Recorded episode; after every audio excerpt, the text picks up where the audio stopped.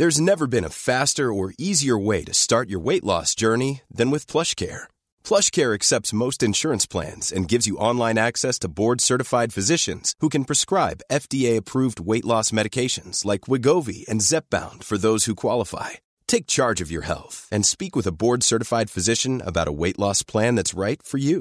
Get started today at plushcare.com slash weight loss. That's plushcare.com slash weight loss. plushcare.com slash.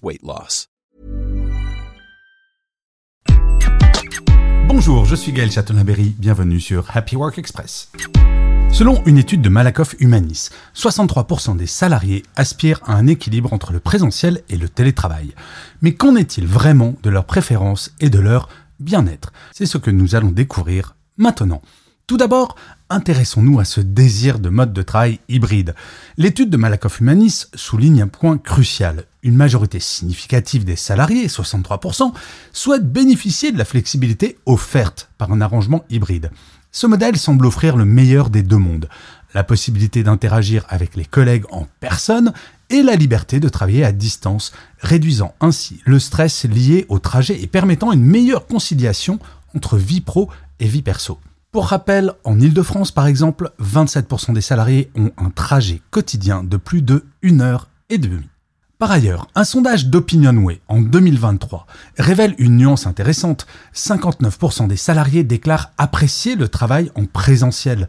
Cette donnée souligne l'importance des interactions sociales et de la collaboration en face à face qui jouent un rôle clé dans la satisfaction et l'engagement au travail.